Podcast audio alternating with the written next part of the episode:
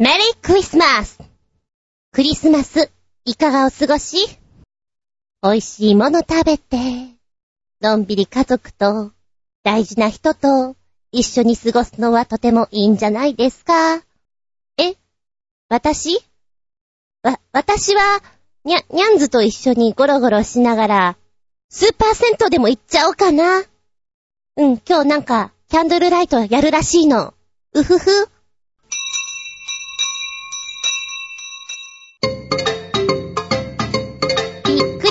げた、日和げた。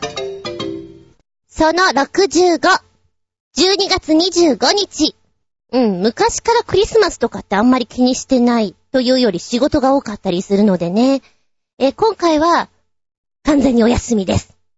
23日までがっつり入っていたずんこ先生の方も終わって、ちょっとのんびり24日みたいな感じでね、25日は仕事してフラフラするんじゃないの？うん。特に予定なしです。そのぐらいが一番のんびりでいいです。だから改めて何かこう、イベント的なものをしてる人ってすごいなーって思います。パワフルだなーって。でもね、ケーキは食べるの、これ毎年のことで。ホールケーキは食べなきゃダメ。今回誕生日は、ああ、そうそう、誕生日の時には、引っ越しが忙しくてそんなケーキを食べてる暇がなかったんで、ホールケーキ食べてないんですよ。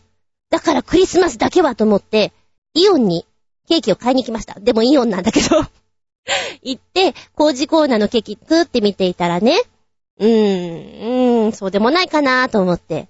じゃあ、じゃあ、あそこのケーキにしようと思って。山崎さんの 鎌倉のケーキを買ってみました。それでも十分幸せです。ああ、ケーキって幸せ。チキンももともと基本的に好きなので、この時期はチキンに溢れるじゃないですか。街が。ちょっとね、嬉しいですね。もう肉食の私としましては、ただケンタッキーの通常チキンが今買えないのが寂しい感じうん、なんかこう、パーティー系になってるでしょ？だからね。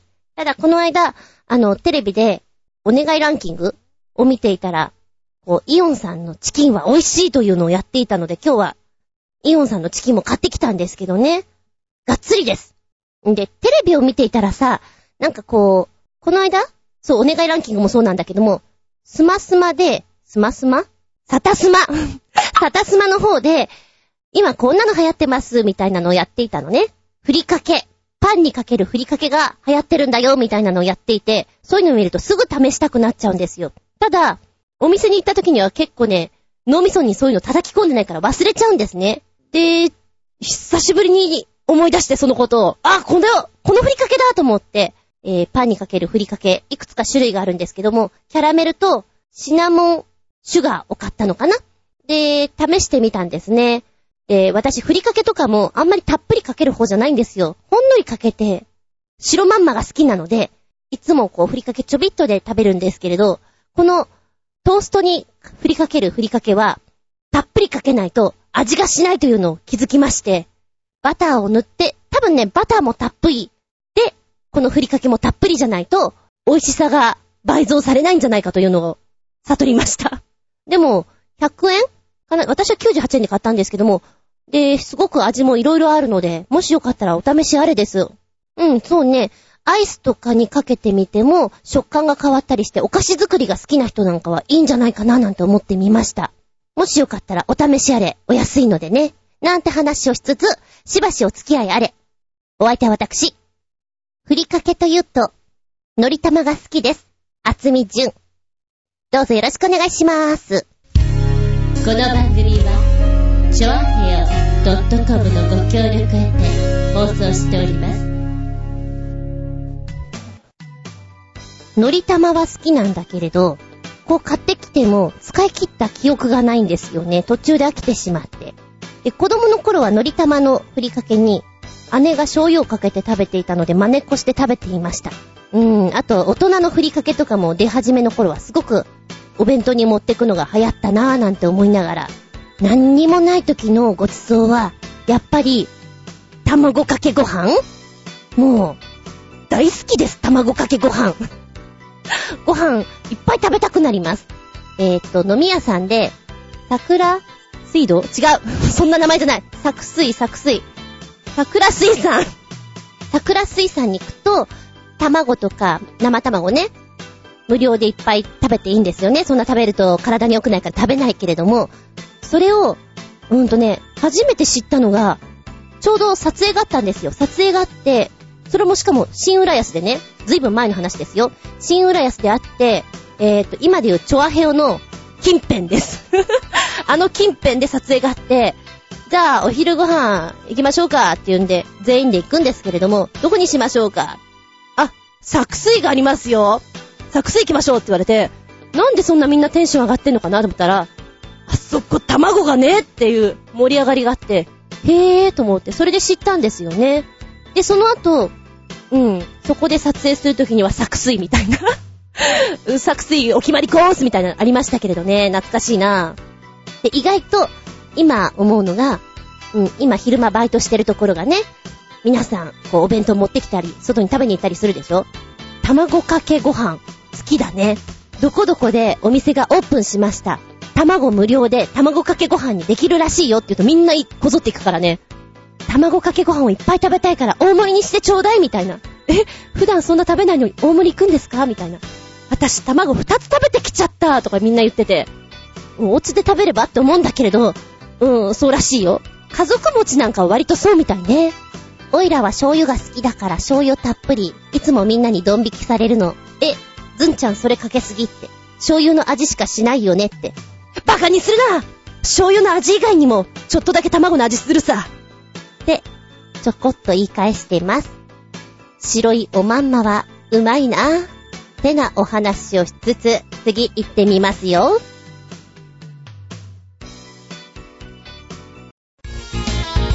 メッセージタイム。一発目のメッセージはコジアットワークさん。メッセージ。そうですか。トドカン、言っちゃいましたか。トドは一番どうにもならない肉だと個人的には思ってます。ああ、鹿は今が美味しい時期ですね。食べたいなぁというメッセージ。トドはくちゃいの、くちゃいの、マジ臭いのよしかも硬いのよ。まあ、缶詰だからなのかもしれないけれどね。えーっと、おすすめしません。ネタですね。ネタでしかありません。鹿はね、本当に、皆さん美味しいとおっしゃっているので、私も食したいと思います。未だ食えず。ああ、未だ食えずですけど。最近また自転車の改造熱が再発しました。パーツをいろいろ取り寄せて、ああでもない、こうでもないとやっているんですが、考えたらこれとっくに新車が買える金額なんじゃ。いやもう、ハマっちゃったもんは仕方ありませんが、てんてんてん。わからなくはない、それ。やり始めると、ここを変えるならここも、ってことはここもじゃないっていう風になるんだよね、それね。でもそうやってこだわったからこそ余計に、そいつが可愛いやつに思えるってもんじゃないですか？もう盗まれないように、大事にロック、いっぱいかけてね。ガチャコーン、ガチャコーン、ガチャコーン。盗むなと。メッセージありがとうございます。続いては、新潟県のヘナチョコヨッピーさんです。ずんこさん、こんにちネギネギ。さて、相変わらず話題もないので、こんな変な自転車でもご覧ください。YouTube 画像もついてますが、とても走りづらそうですし、これ作ったやつはかなりのパープリン野郎だと思いますよ。かっこ笑い。この YouTube 画像、短いし暗いし、人に見せるのが恥ずかしくて夜撮影したのかなさて、そんなスニーカーで作った変なタイヤをバイクに装着した映像ですが、あまり役に立ってませんね。それではごきげんよう。ジェラララララララということで画像を2つくっつけてくれました。ので、ポチッと押すと、これはか、あの、ユー、ユーモラス、ユーモラス、ば、バカだな。いや、でも、可愛いっちゃ可愛いけど、いやー、これインパクト走れるの？ちょっと動画見てみますね。一旦止める。はい、今、二つ動画見てきました。笑っちゃうな。一つ目の自転車の方は12秒の画像なんですけど、走りづらそうだね。ただ、インパクト大です。これは何かのコンテストとか、ああ、まあ、うん、そうね。パーティーとか？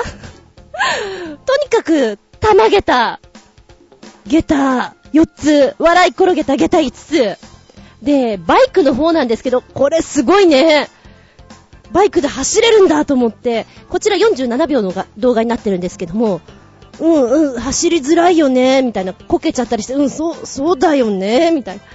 で、エンジンこう、吹かしていると、後輪のタイヤがね、タイヤっていうかそのスニーカーの部分がボロボロボロボロってこう ちぎれてっちゃって、そうなるよね、みたいな。うん。世界仰天だっけ？なんかああいう番組とかで使われそうな感じです。これは面白いですね。よく作りました。実験的な結果として私は、面白いと思って、びっくりたまげた下駄5つ差し上げます。リンゴンリンゴンお次も、ずんこさん、こんにちネギネギ、パート2。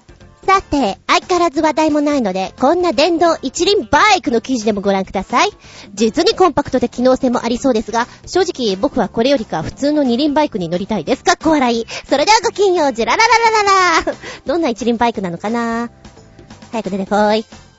遅いぞ。まだか？まだか？はい、見てきたよ。これは、すごく近未来だよね。こんなの出てきちゃってるんだ。すげえなー。の一言です。まバイクのタイヤって二つあるじゃないですか。あれが一つです。一つの上にこうハンドル操作ができてて、またがってるような感じだから、異様な感じなんですよね。タイヤが異常にでかく見えて、もう小型化、スモールって感じなんですけれども、うーん、なんでしょうね。運転怖そうな感じもするけれど、ちょっと面白そうだなとは私思っちゃいます。で、こちらね、えー、電動一輪車、ライノっていうみたいです。ライノ。まんま読んだらリノかなと思ったらライノ。都市、交通、未来を担うみたいな感じらしいんですけども。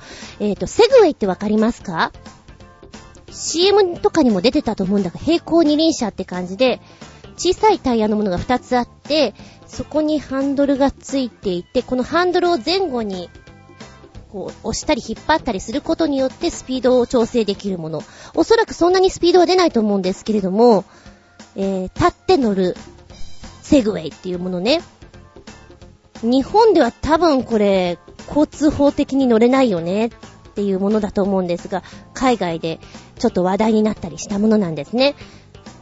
で、こちらセグウェイは1台約60万。もともとは高機能の車椅子っていうところからイメージして作られたらしいんですけれども、一人用の乗り物としてはこれがなんか一番優れてるみたいな風に言われていたんですね。だけどこのライノさん、ライノさんっていうか、ライノっていうのができてきて、あ、こんなのもあるんだねっていうことでちょっと上回った感じですね。このライノはですね、小型で、スピードは40キロぐらいかな ?45 キロぐらいのものです。で、もうとにかく小回りが効くので、都市とかにはとても便利でいいんじゃないかなんていう話で出てきているんですけれども、お値段がね、素晴らしいことになってますよ。お値段はね、え？なんとびっくり。195万円高え !195 万円でございます。えー、しかも充電してバッテリーで動かしていくんですけれども、充電時間は、あ、充電、もうフルでして使えるのがね、30分と。短いです。どっか行ってもすぐ戻ってこなきゃいけないぐらいな感じで、30分ってね、なかなか難しいじゃないですか。どこで使うんでしょうかっていうのが問題だと思うんですけれども、えー、速度は、時速40キロまで最高速度出るのかなみたいなこと書いてありますけれど、ほー。このお値段ですからね、どうなんですかね。広がりますかね。一応、うーん、ハリウッドのね、上流社会の方々とか、あの、警察官とか、アラブの王族とかに受け入れられるかな、受け入れられたらいいな、みたいな話みたいです。でも今一応そういうの作ってるんだっていうのが面白いなとは思いましたけどね。うん、ただやっぱり見た目はおかしな子だな。タイヤが一つっていうのがやっぱりちょっと変な感じはしますよね。今までほら、二つ、四つっていうのを見てるから。そこかな？やっぱりデザインかな？でも乗ってみるって言われたら、うん、乗ってみたいって返答しようかな。一応この教えてくれたところに動画も見れるようになってるんで、もしよかったら見てみてください。ライノです。んこさん、こんにちネギネギ、パート 3! さて、相変わらず話題もないので、電動一輪バイクの記事に続いて、折りたたみ電動三輪バイクの記事でもご覧ください。なんか、電動一輪バイクよりこっちの電動三輪バイクの方がさらにコンパクトですし、安定性もあり、運転しやすそうな気がします。それではごきげんよう、ジェラララララララ三輪バイクですか？確かに、タイヤが3つあった方が絶対的に安、安静じゃない。安心ですよね。おや、なんかちょっと可愛らしいのが出てきましたよ。コンパクトな折りたたみのこの三輪バイク。充電のできるね、三輪バイクということで、これなんて読むのかな ?9 号？空号？えー、ちょっと間違えちゃうとあれなんで、QUGO って書いてあるんですけれども、パッと見ね、三輪車って感じ。カラフル三輪車って感じなんだけども、えー、立ち乗りのところがセグウェイみたいです。で、前輪が大きくって、後輪が補助輪みたいな感じでついてるんですけれども、おこっちのがなんか確かにコンパクトで、軽そうだし、なんか楽しそう、爽快感な感じがしますね。へぇ。そうだな。確かにさっきのライノとこの子だったらどっち選ぶかって言ったら三輪を選ぶかもしれません。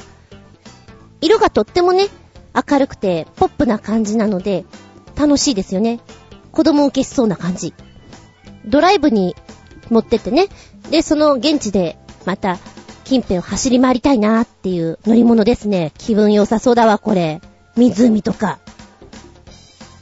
フル充電が、まあ、3、4時間かかるそうなんですけども、フル充電で約25キロ走行できます。最高速度は25キロ。重さは25キロ。なんか25にこだわってるらしいです。なんじゃそりゃ。こういう乗り物は面白いから、ぜひアトラクションとして、うん、後楽園でも富士急でもいいからさ、置いてみたらいいんじゃないかな。道路は走れないと思うから日本は、ぜひ置いてみてごらんよ。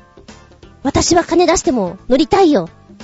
どうですかねこれ聞いてて、ちょっと金あるなーっていう人、どうよスポンサーとしてやってみたらどうよなんて囁いてみたりしてうん。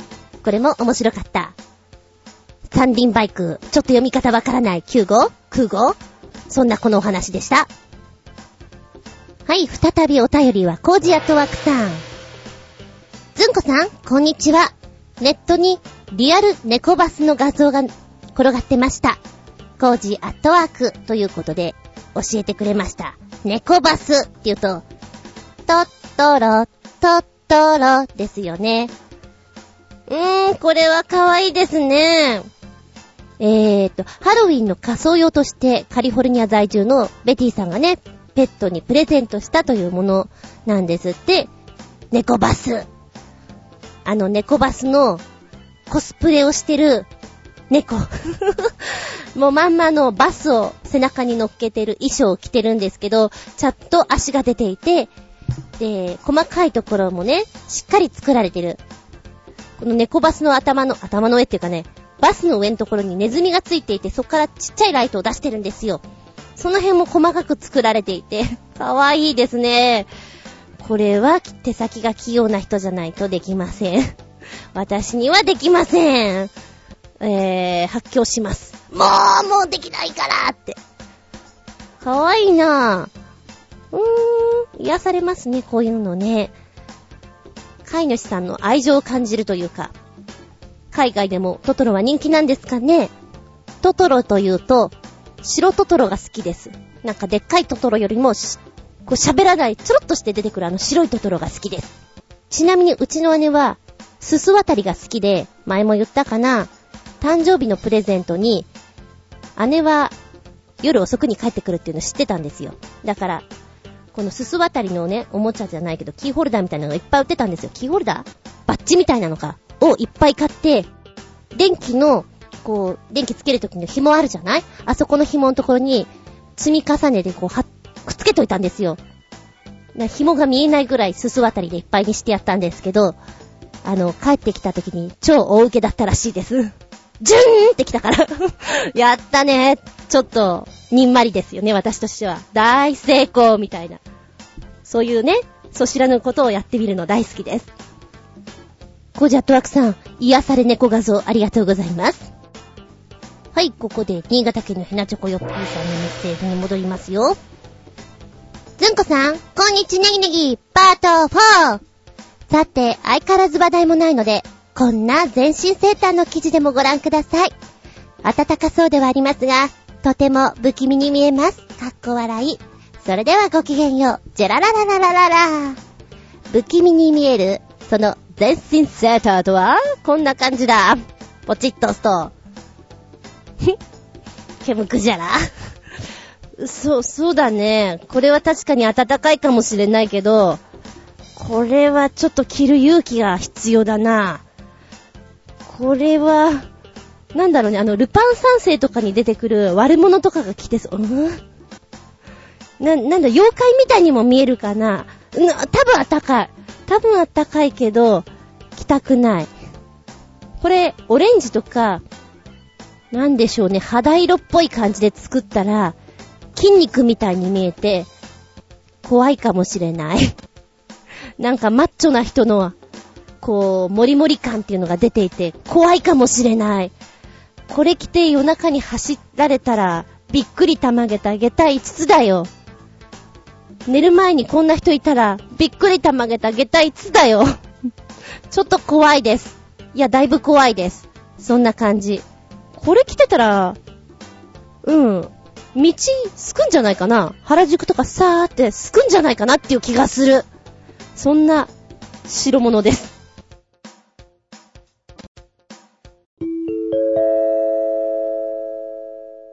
ただいまより、ずんこ先生のレッスンを開始いたします。ずんこ先生の本作り。今回お届けしますのは、まあ、この間まで月曜日の組でやっていました。1年生から4年生のクラスなんですけれども、こちらでやっていた作品、えーいただいた作品です。で、いろんな解釈ができるので、シリアスにもコメディにも、ミステリアスにもいろんな方向性にできるんですね。だから想像力使っていろいろやってっていう風にやってましたけれども、なかなかその、想像するっていうのが難しいようで、私だったらこれは超シリアスに行くかなって、見本で一回、すごく泥だらけになって、電気消してやったら迫力出るだろうなーって思った作品です。まだ見せてないけど、えー、近所迷惑にならない程度にちょっとやってみたいと思います。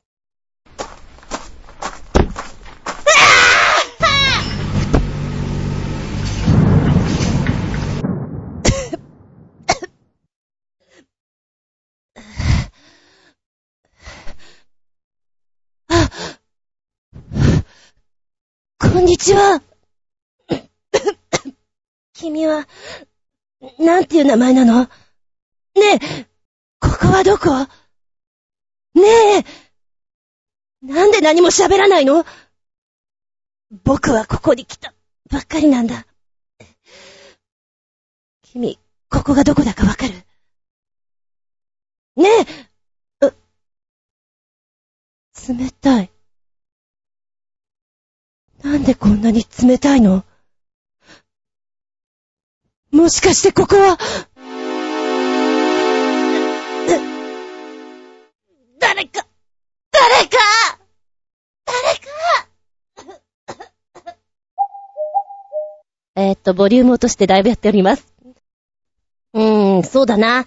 まあ、パッと読んだ時に、死後の世界っていう空間を思い浮かべる方が多いかと思うんですけれども、えー、私は死後の世界もそうなんだけど、地震とか災害があって、どこかから落ちたりなんか怪我をして、誰か人がいた。喜んで駆け寄って話しかけてみたら、反応がないみたいな、そういう風にシリアスに作りたいなと思ってね。えー、一回見せようかな、どうしようかなと思って、結局見せずじまいなんですけども、ちょっとね、お稽古の中では電気真っ暗にして懐中電灯を持ってこんなのもありだよねっていうのは少しだけ触りは見せました。でもどっちかっていうと私はこういう作品はシリアスにやりたいタイプ。で、中にはね、ちびっこで面白いなと思ったのが、小人の世界に入っちゃったっていう女の子がいました。小人を、こう、話しかけてね、手に乗っけたりなんかして冷たいなんていう風にやってる子。あと夢の中に入っちゃった子とかね、いろいろいて。面白い反応もあれば、うーん、それどうかなーみたいな。巨人の国とかもいたりしてね。発想は面白いんだけど、じゃあなんで相手が冷たいのかなみたいなことが難しいなっていうのがありましたね。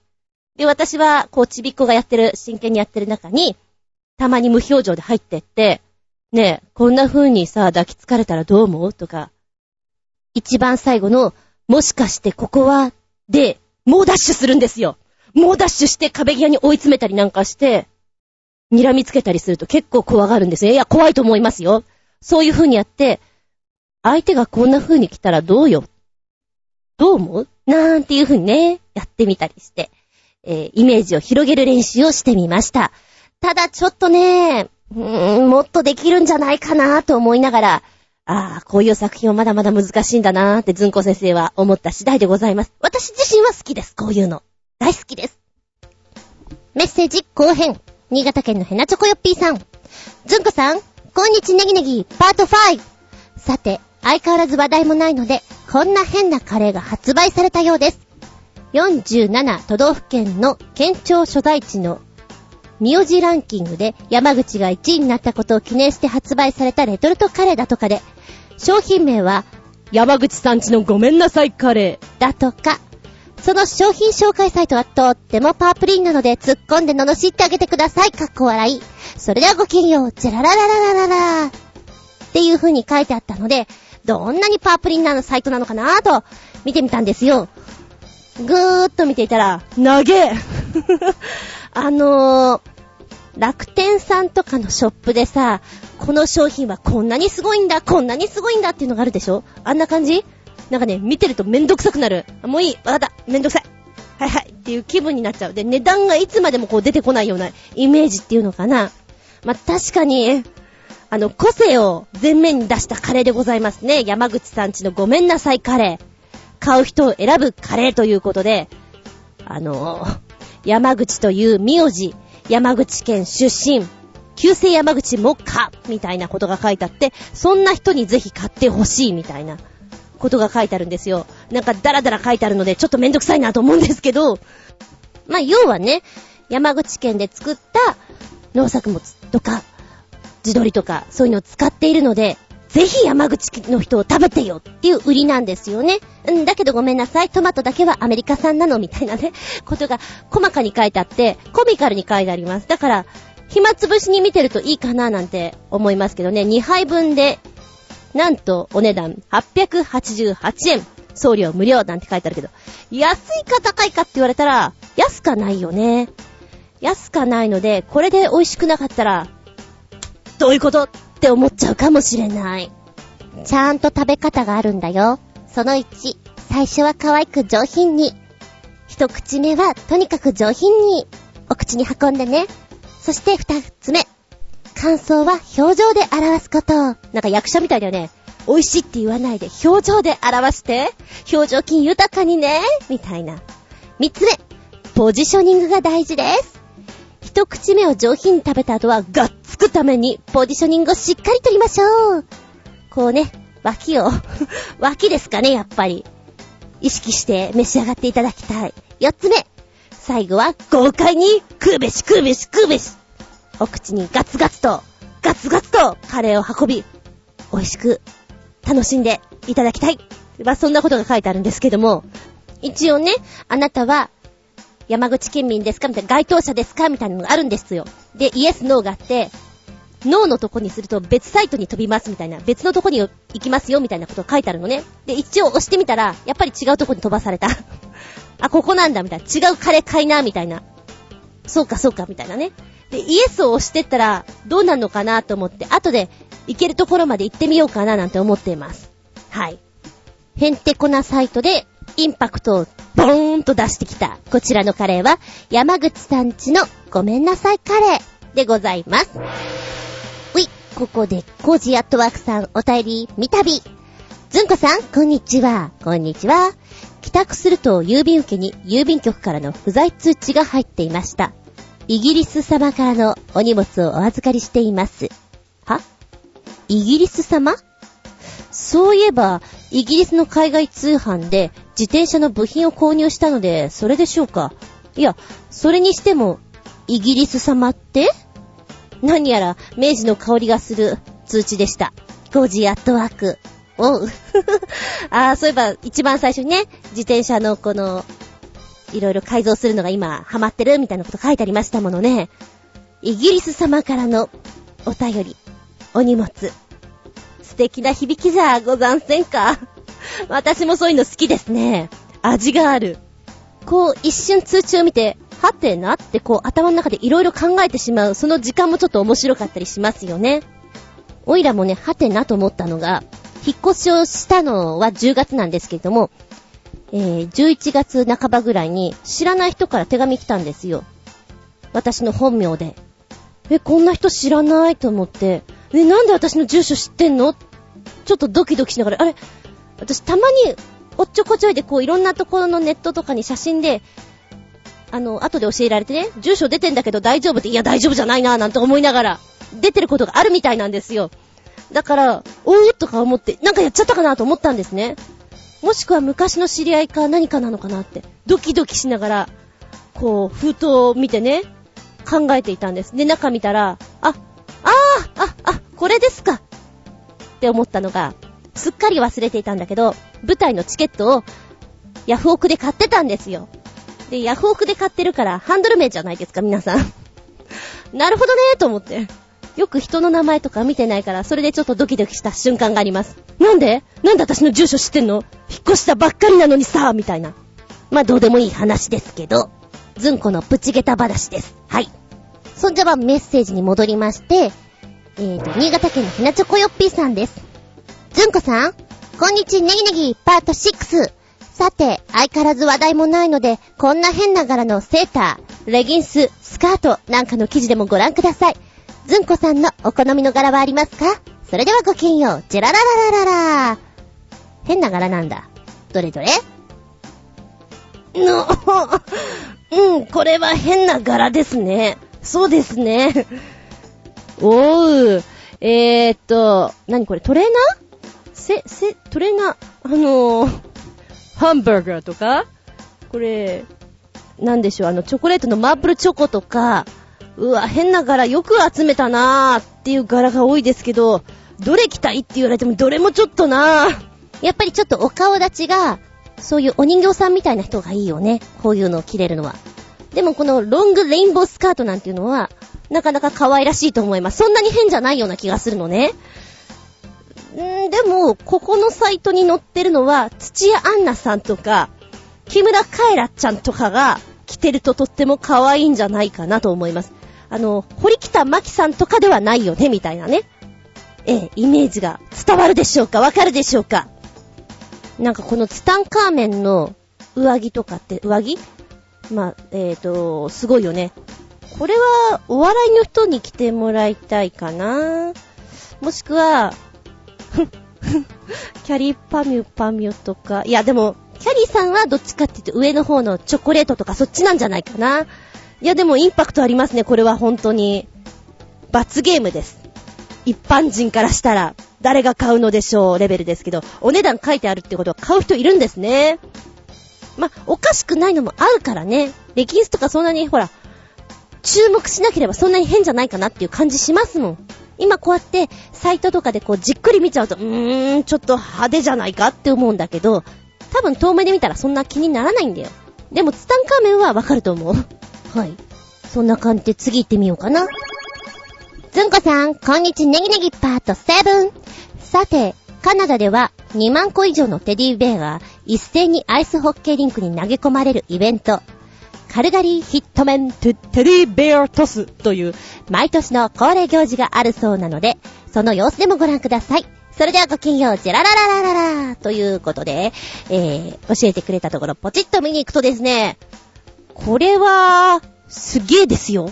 カナダのカルガリーでアイスホッケーの試合中に行われた毎年恒例のチャリティーイベントなんです。で、大歓声とともにリンクに投げ込まれる2万個以上のテディベアっていうのは病気の子供たちに届けられるというチャリティになってるそうなんですが、あの、動画を見るとですね、ボンボコボンボコ、ボンボコボン、2万個ですからね。2万個以上と言いましょうか。なんか、ポップコーンが弾け飛ぶかのようにテディベアがボンボンボンボン飛ばされてて、面白いです。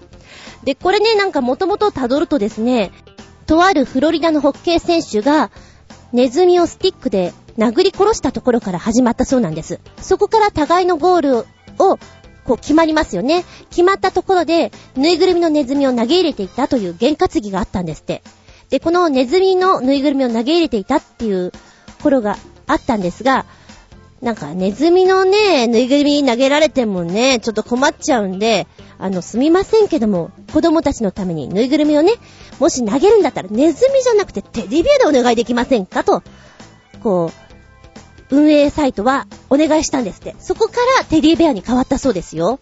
へーと思いながらね、あの、今動画でネズミのぬいぐるみを投げてるところも今見たんですけど、あ、確かにネズミはちょっと嬉しくもなんともないなと。テディベアの方が絶対いいもんね。っていうことで、スタートしたそうです。面白いね。こんなのあるんだ。よく見つけましたね。でも、ここのイベント参加していて、まあ、アイスホッケーの試合見て、テディベア投げるっていうのはすごく盛り上がって、お客さんも嬉しいんじゃないかなと思う。で、さらにその嬉しさが子供たちにテディベアのプレゼントっていうことで、もう倍増倍増だから、いいお祭りだなと思ってみましたね。うん。これは素敵です。気分を盛り上げた。下駄5つ。面白メッセージありがとうございます。続いては、旅人さんのメッセージ。ずんこさん、こんにちは。旅人です。こんにちは。もうすぐ年末とくれば、私にとって待ちに待った鉄道旅行のシーズンがやってきたのです。ところが、今年の年末はある意味厳しく、下手をすれば31日までバイトがあるらしく、長期休暇はほぼ絶望的。年始も4日から早々仕事始めらしく、結果的に今年の休みは正月の三が日だけになりそうです。なので今回は元旦の早朝から4日の早朝かっこバイトが始まるギリギリまで列車に乗り尽くそうと思ってます。もしそうなれば今年の初日の出は列車の車窓から拝むことになりそうです。もちろんバイトの休みの日を使ったプチ旅行にも行きます。早速、明日、かっこ21日の夜に出発するつもりです。おー、ということはもう行った後なのかな？プチ旅行、いいですね。そして正月三が日だけのお休みっていうのは結構きついかもしれないけれどね、そのきつい、キュッとしたお休みの中に、楽しさ満タンフル充電で行ってくるんでしょうね。もうどこに行くのか決めたのかな？ねえ、なかなかお正月、でもお正月三が日だったら、電車はいい感じに乗れるのかな？正月だったら。ただ3日とかは戻ってくんのきつそうだけれど、ね、怪我のないように行ってきてくださいね。そして、列車の車窓から、もし初日の出拝めたら、ぜひ画像でも、こんなの見れましたってのを送ってくれたら嬉しいなうん。いってらっしゃいまし。そして怪我のないように、素敵な土産話を待ってますよ。いってらっしゃい。メッセージありがとうございます。ほい、新潟県のひなチョコヨッピーさんです。メッセージ、ずんこさん、こんにちネギネギパート8。さて、世間ではクリスマスムードで持ちきり？だというのに、こちとら大雪に見舞われてテンション下がりっぱなしでございます。ということで、雰囲気を盛り上げるための歌、アニメ、柴犬子さんの歌、かっこ、柴犬子さん役、佐々木みこいでーす。なんと歌詞は50番まであり、12分超えの超大作です。かっこ笑い。クリスマスソングとしても活用できるかも。それではごきげんよう。ジェラララ、う？ジュラララララララ。いつもと違う。やられた。にしても、12分30秒長いよね。50番だもんね。超大作すぎるよね。なんかね、洗脳される？こう聞いてると、声がすんなり入ってくるところがまた洗脳される？これは危ないですよ。こう、口ずさんじゃいますもん。私前に、こんなのが今僕好きなんですって教えてもらったじゃないですか。あれで1回か2回聞いたぐらいなんだけど、私時たま口ずさみますからね。これは危険。12分30秒。よく作っちゃったなーって感じですね。なんかもう、面白くなっちゃったのかな ?50 番いっちゃう？みたいな。遊び心満載です。はい。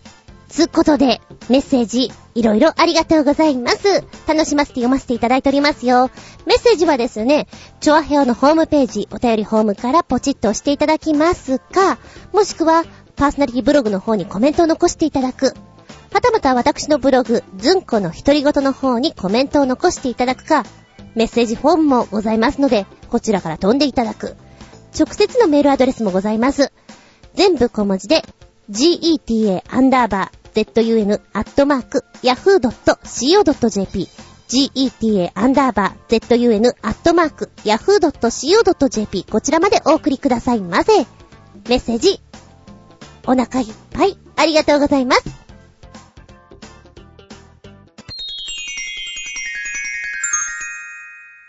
シスピンアウトタイムはい、今回のお題は、サンタさん、これちょうだいです。もう無理難題。言ったもん勝ち。いや、もらえないかもしれないけど。ということでお届けしたいと思います。年末だからか？師走だからか？またもや妄想クラブなのか？うん、それもあるかもね。でも、物欲があるっていうことはいいことなんだよ。人間物欲がないとね。なんでしょう、やる気っちゅうの？正気っちゅうの？気迫っちゅうの？なくなると思うんですよ。だからそういう夢は持った方がいい 手に入る入らないは己次第ですけどね。あ、ちなみにね、あのー、娘さんがいらっしゃる方に、ちょっと話したんですよ、そんな話をね。そしたら、あ、娘のプレゼント買わなきゃいけないのよね。でもね、ゲーム機がないんだけどソフトだけが欲しいって言うのよね。って言うんですね。私思ったのが、あれじゃあそれは友達とやるからソフトだけ欲しいってことじゃないんですか？みたいな話をしたら、うーん、でもそうとは限らないみたいなんだけど、これってもしかして、私にはソフトを買ってくれってことで、サンタさんがゲーム機を持ってくると思ってるのかしらね？みたいな話をしてたんですね。もしかしてすっごい頭脳犯みたいな話をしていて、うーん、どうでしょうと思ったんですよ。で、実際、うちはですね、もうサンタさん、うんぬんっていう話ではなくて、じゃあプレゼント何欲しいみたいなお家だったので、すごくドライな現実的な家だったので、そういう言い方はなかったんですけれども、夢見る夢子ちゃんなのか、計算高い子なのかわかりませんけど、そういう言い方もありなのかなと。子供のそういう言い方ってちょっと怖いな、裏がありそうでって思いますよね。までもね、えー、実際私の周りとかでも、ゲーム機は持ってないんだけどソフトはいっぱい持ってるっていう子はいっぱいいたんですよ。遊びに行ってくるねうん、ソフトだけ持ってって遊びに行くっていうのはよくありました。そういうパターンじゃないかなっていう気もするんだけど、うーん、今の子だからどうかななんかね、3DS らしいんですけども、多分それ、買ってほしいんじゃないか、込み込みじゃないのかなみたいな気も、確かにね、するかな今子供のおもちゃ高いからね。私は今現実的に何欲しいって言われたらそんな高いものがね、出てくるわけじゃないんですよ。お安いもんですよ。お安いもんしか出てきません。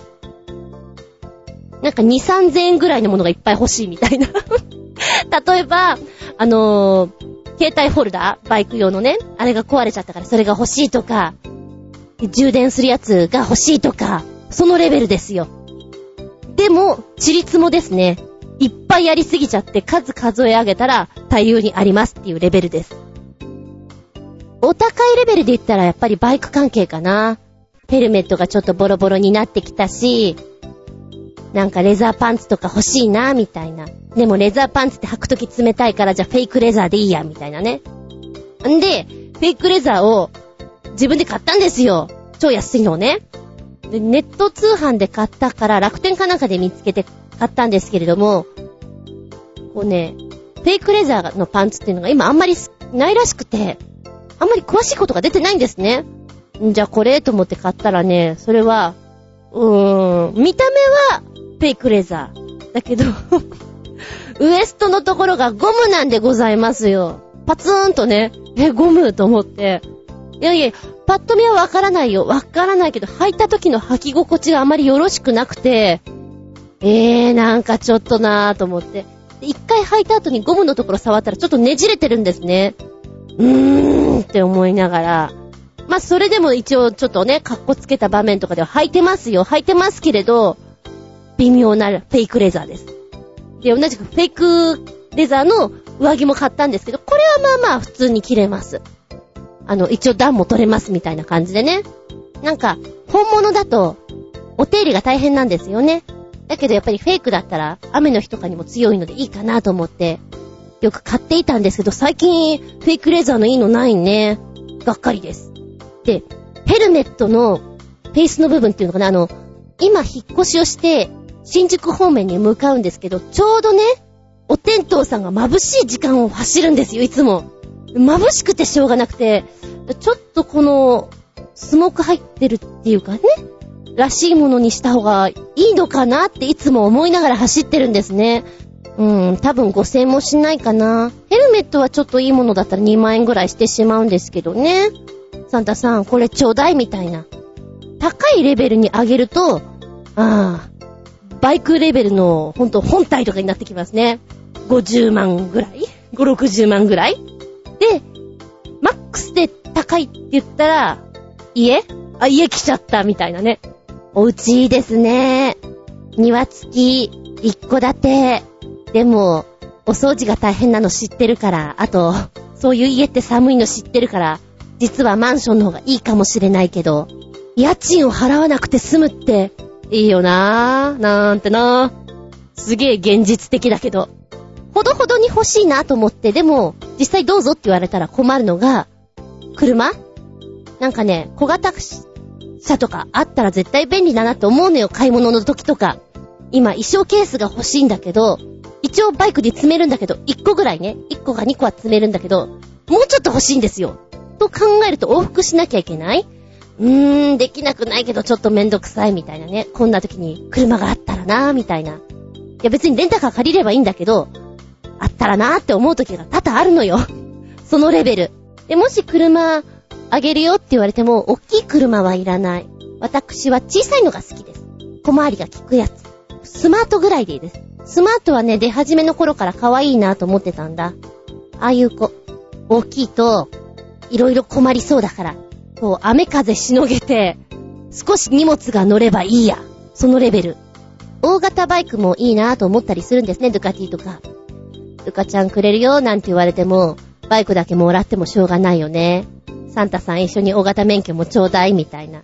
あ、教習所に行くお金をちょうだいみたいな。教習所は好きなんです。楽しいから。なんか、ゲームをやってるみたいで。なんか痩せたらライダースーツとかも着たらかっこいいなと思うけど痩せてないからブヨンブヨンでダメだわ。ではここでメッセージいきたいと思います。コージアットワークさん。サンタさん、これちょうだい自由に昼間の長さを調節できる機械をください。冬の暖かい昼下がりは短すぎますって、これはサンタさんじゃなくてドラえもんか。あー、そんじゃ、絶対錆びない自転車をって、こ、これもドラえもんか。じゃあ、おもちゃっぽく実物大のトランスフォーマーを、ビッグライトって、これもドラえもんかいわかりました。猫柄の日本手ぬぐいを一本ください。で、おいおい、一番最後は随分つつましやかになってしまいましたね。ああ、昼間の長さを調節できる機械。でもこれあったら便利だよね。私なんかすごく夜行性なので、調節できたら、おそらく睡眠もいい感じに取れると思うんですよね。これ欲しいですね、サンタさん。私も、絶対錆びない自転車？あ、錆びない自転車ね。それも重要ですよね。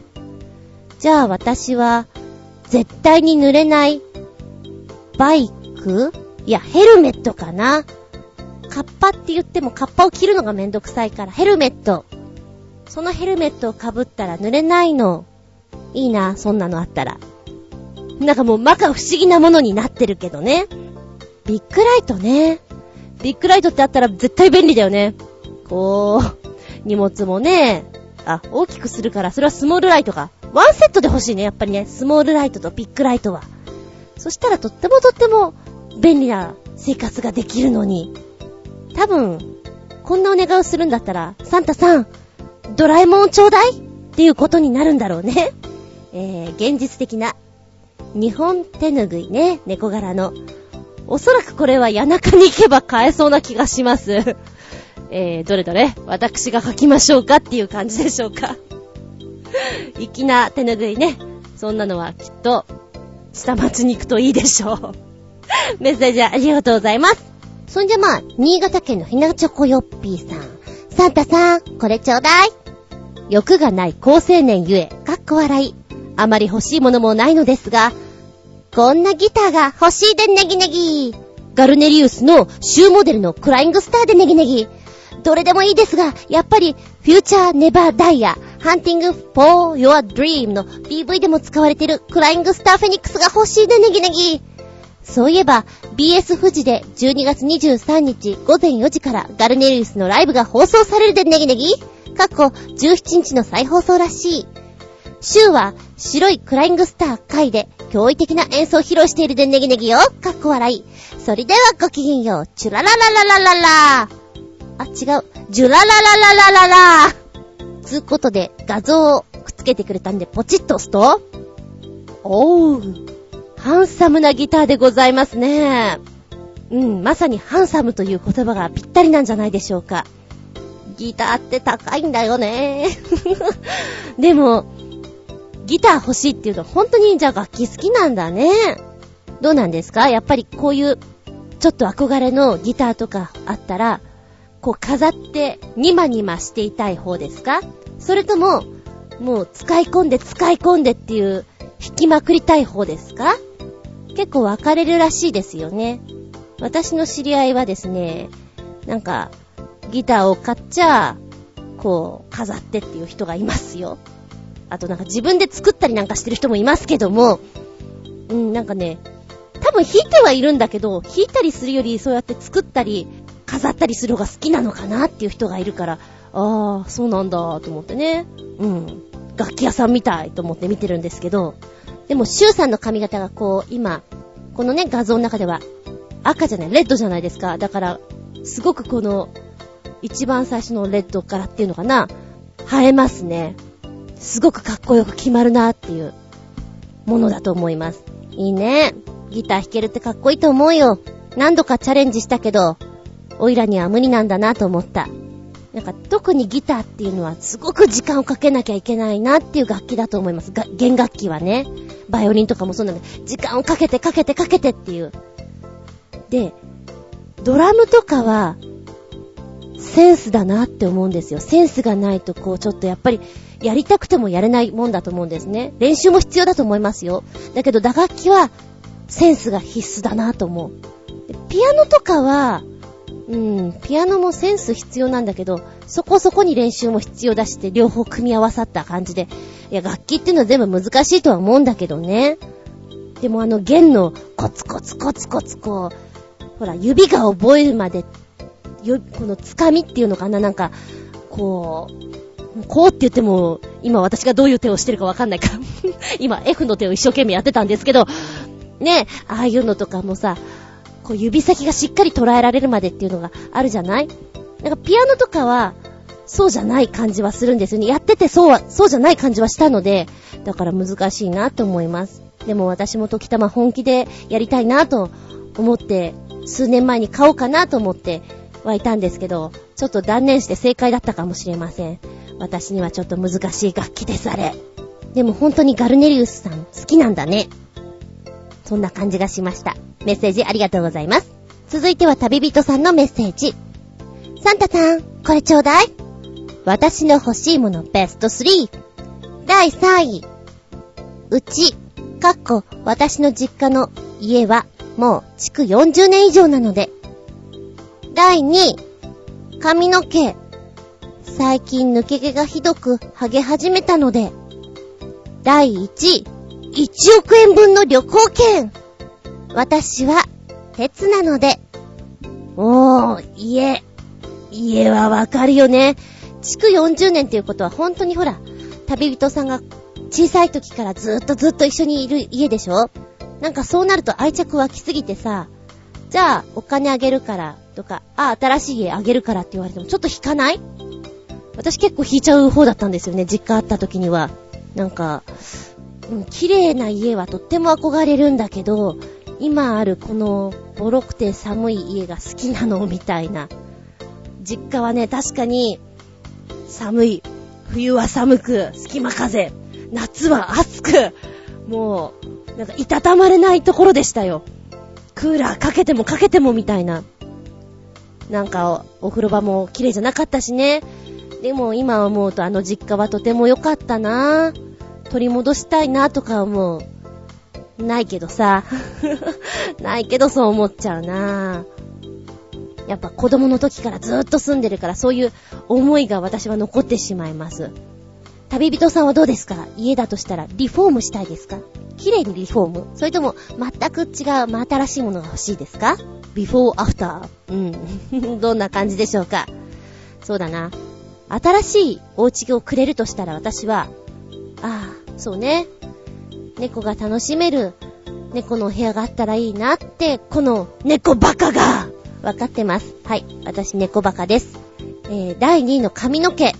髪の毛はね、やっぱり男性なんか気にされる方は多いですよね。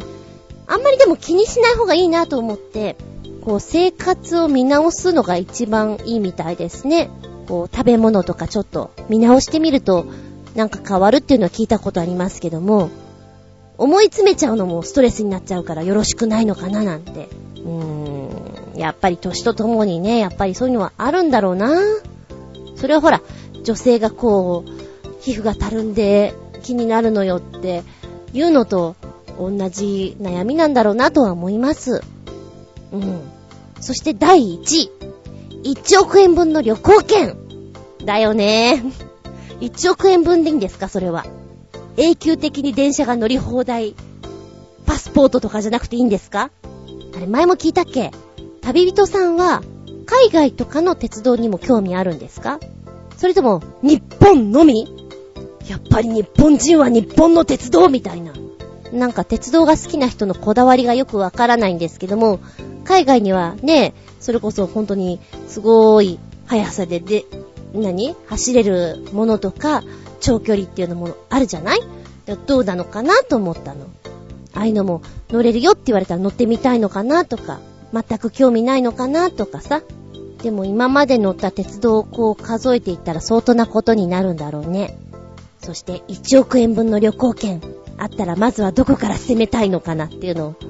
なんかでもそういうの考えてると妄想クラブで楽しいよね。眠い時にはいいですよって感じ。はい。ありがとうございます。はい、それではめぐみさんの、サンタさん、これちょうだい。若さと美貌が欲しいです。無理なら、知識と知恵が欲しいです。おー、わかる。それは非常にわかるよ。若さがあれば。もうね、でもね、あのー、痩せなくなってきた。いかんよ、これは。やっぱり私は、こういう役者業してたりするんで、若さと美貌っていうのには相当憧れが強ございますよ。もう、おそらくこれから先はメンテナンス、メンテナンスになるんだろうなとか思いながら、だけどメイクはあまりしないというね このトンチンカンな、あの、動きっぷりったらないんですけれども、無理なら、知識と知恵。おー、知識と知恵もいいよね。でもなんか、ものすごく高い知識はいらない。けれど、こう、例えば、何かトラブルがあったりしても自分の身を守れるぐらいの、そういった知識は欲しいなと思う。知識であり、知恵でありっていう、災害がありました。今はこうすればこうなんだよなっていうのが、自分でポーンとこう浮かべられる、人を助けることができる、そういう知恵は欲しいなって思います。なんか一瞬自衛隊に入ればいいんじゃないとか思っちゃったけれども、まあそういうことよ。身を守れる力あればいいなって思うな。そういう脳みそが。そういう意味で自分を高めるのいいなとか思っちゃいますね。うん。あ、ここでもう一丁。新潟県のヘナチョコヨッピーさんからね。サンタさん、これちょうだい。ズンコさん、こんにちネギネギ、パート 8! 違う、ない時代に逆行するような感覚で発売されたような商品ですが、サンタさんからどうしても使ってくれとお願いされたなら、仕方なく使ってもやってもいいタブレット？ネギネギ。で、大きすぎて使いにくそうだ。かっこ笑い。圧倒的な存在感？って、それだけは確かなんですが、あ、話のネタに、サンタさん、一台ください。それではごきげんよう、ジェララララララ。どんなもんよ。本体重量わずか 5kg、iPad の火じゃないタブレット、スマートディスプレイはこんなにもすごーい。うーん、ちょ、ちょっとでかくて笑える。テレビじゃありません。タブレットですっていう画像が何回か出てくるのが、またさらに受ける。だってこれでかいよね。この、タブレ、タブレットって本当にそう思っちゃう。21.5インチタブレットスマートディスプレイ。テレビだよな、これ、どう見ても。うん。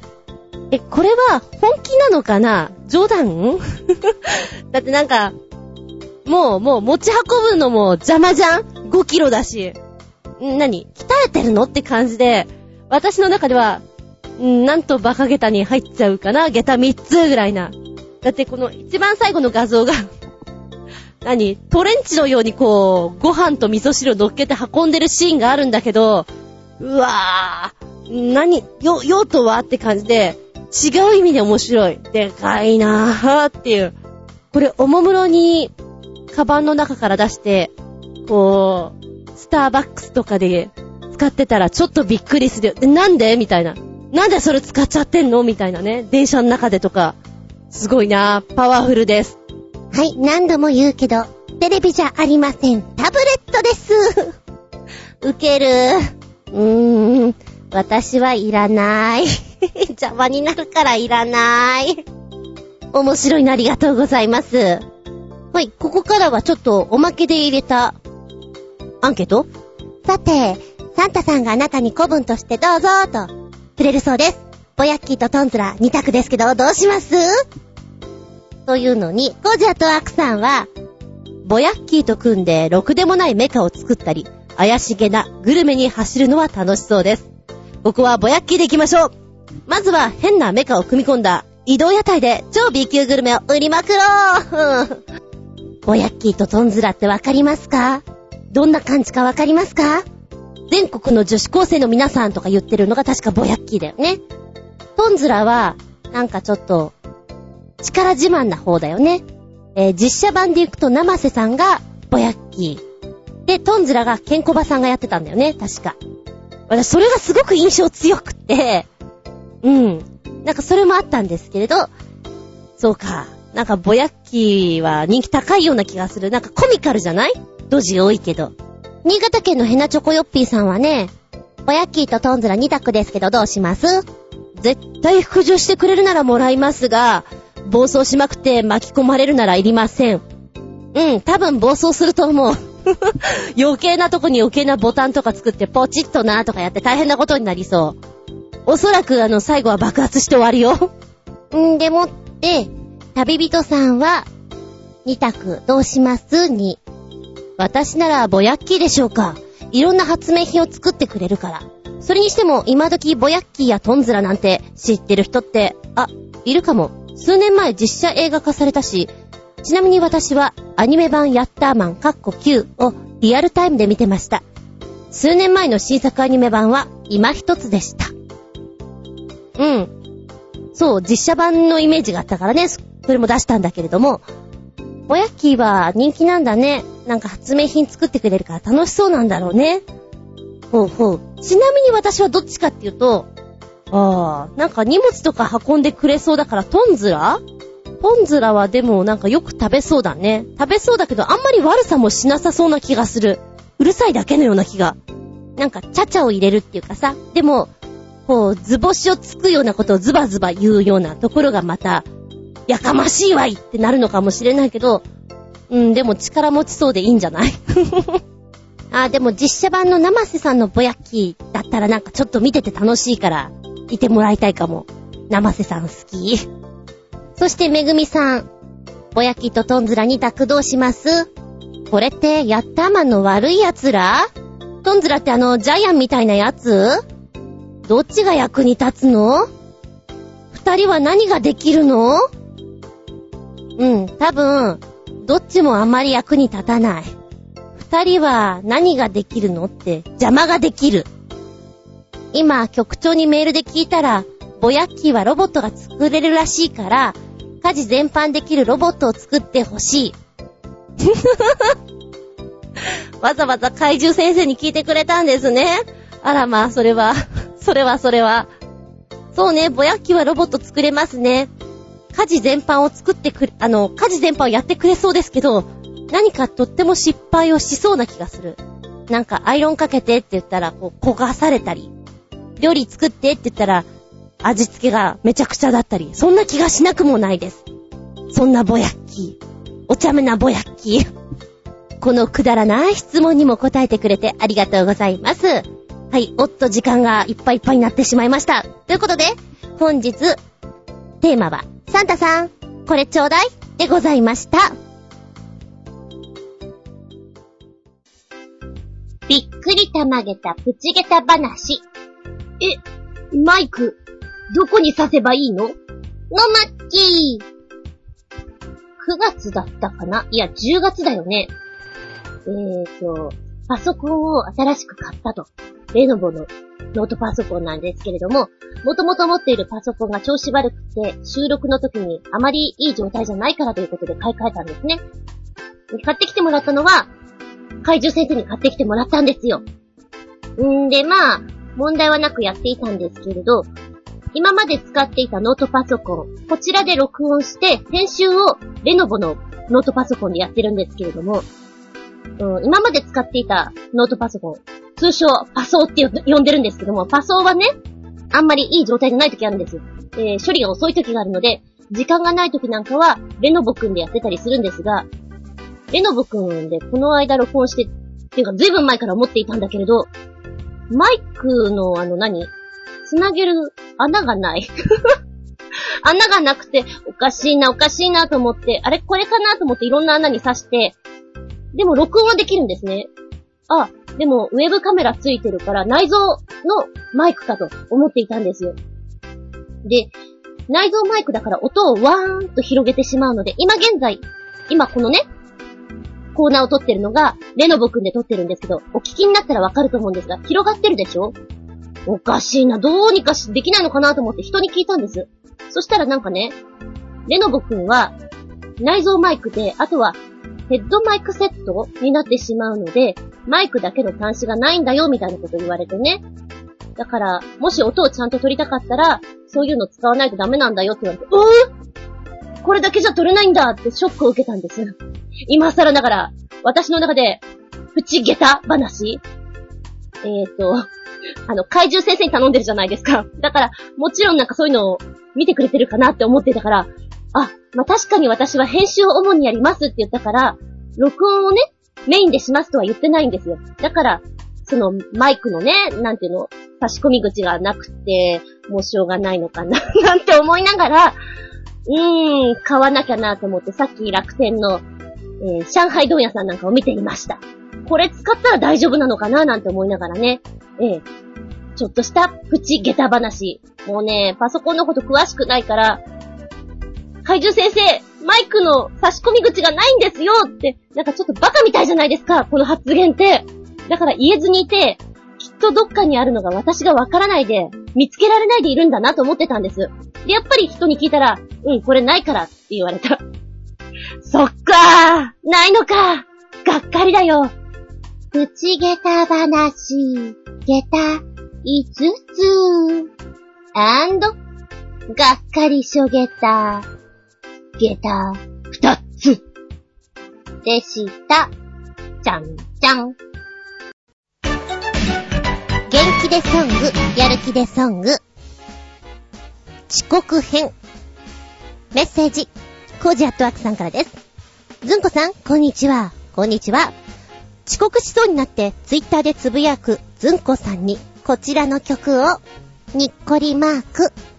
ということで、えー、リンク行ったら YouTube の曲を 一曲聴きましたけども、非常に当てはまりすぎるんですけど、初音ミク、トルコ行進曲、終わった。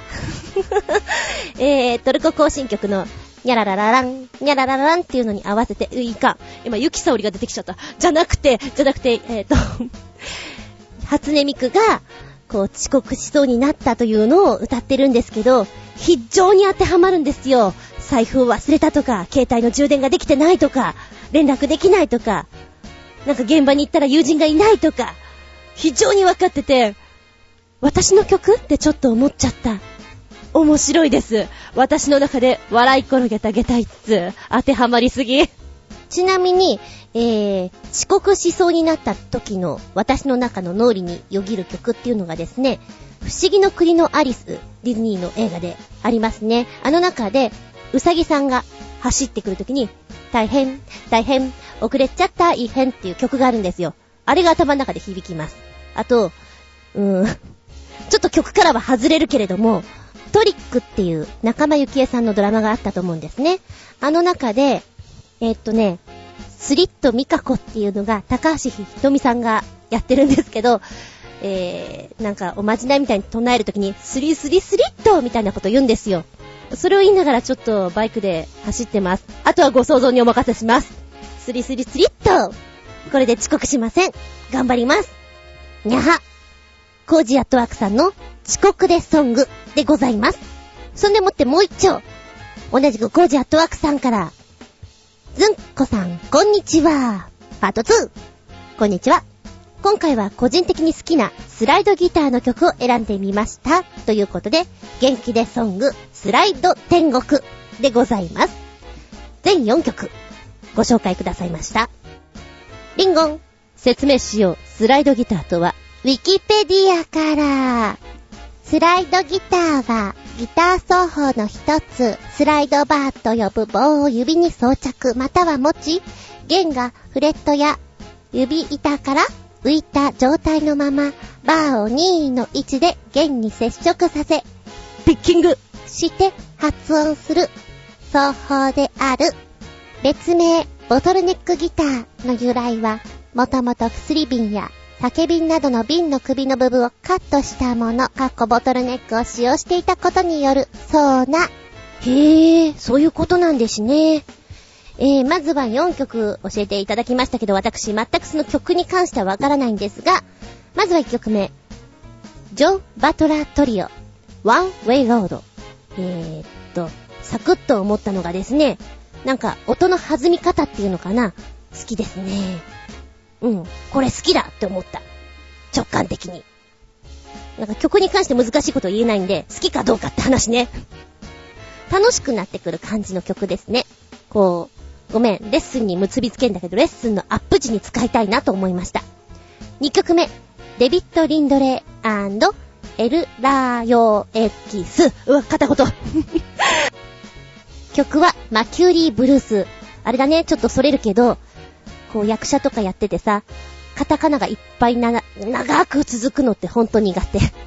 カタカナだよみたいなね。なんかこう、漢字がいっぱい繋がってんのってなんとかわかるんだけど、カタカナだと、うん、どうしてくれよって本当に思う。ごめん、言い訳。言い訳は、いいわけないだろいや、そんなの置いといて、えー、マキューリーブルースなんですけど、うーんとね、なんとなく、昔ながらの映画のパーティーシーンっていうのを思い出しちゃった感じですね。懐かしいメロディーラインのような気がして。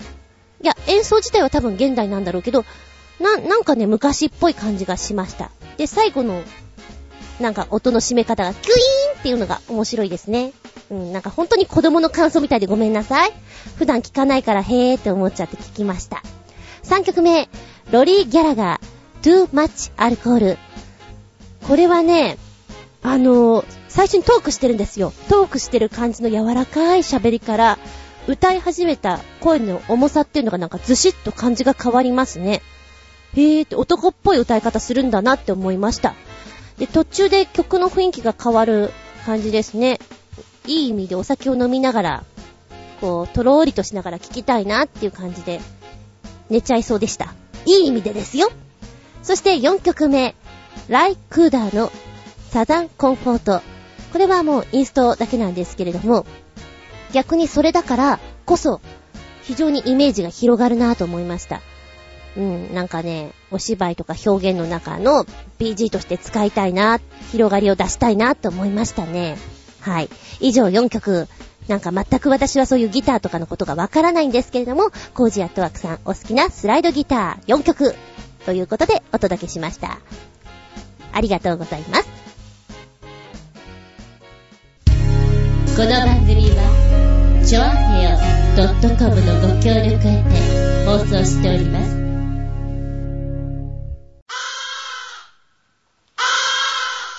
はい、もう終わりの時間になってきました。今日も長々とありがとうございます。次回は年明け一発目。1月8日。その66でお聞きいただきたく思います。テーマは、試してみれば？でございます。こんなメールが来たんです。ずんちゃん、お疲れ様です。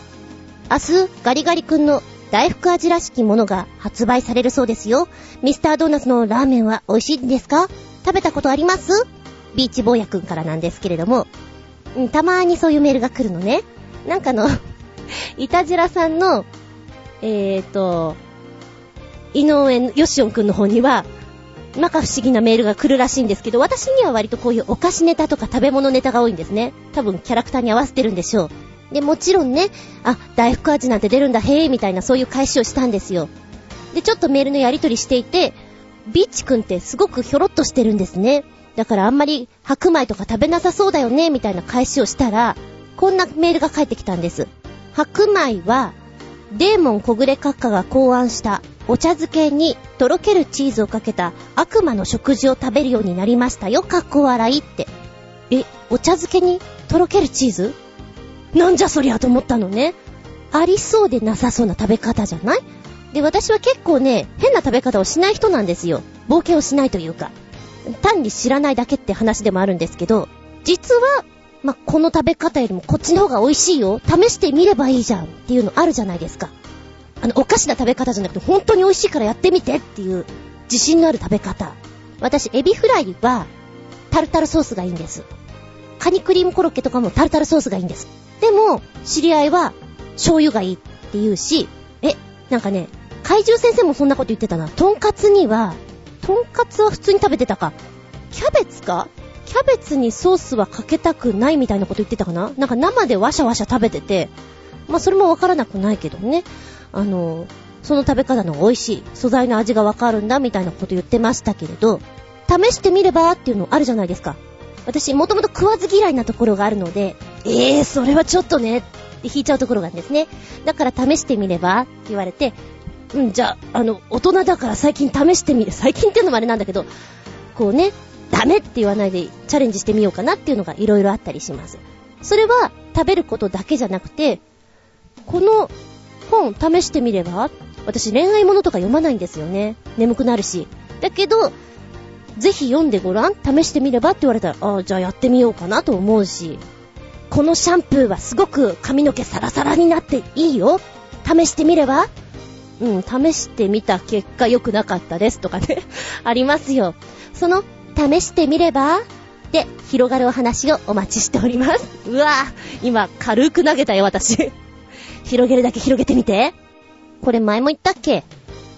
私の知り合いはお雑煮にイクラを入れるの。えー、お雑煮にイクラって、あったかくなっちゃうよね。いいのかな？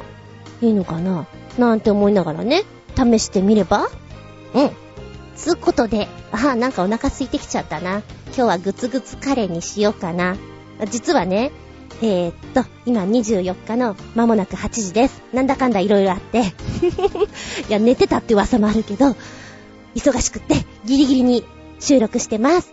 ちょっとご飯炊いてグツグツカレーを、お風呂行こうかと思ったけど、グツグツカレーを見て、見てじゃない、食べて、のんびりしようかななんて思っております。では次回は、その66、1月8日、日付が変わるその頃に、お相手は私、先週、猫を捕まえました。やっと三にゃんです。でも、大家さんには、シー内緒の厚み純でした。見舞い、聞く舞い、話す舞い。ずんこの話も、もう、おしまい。ごきげんよう。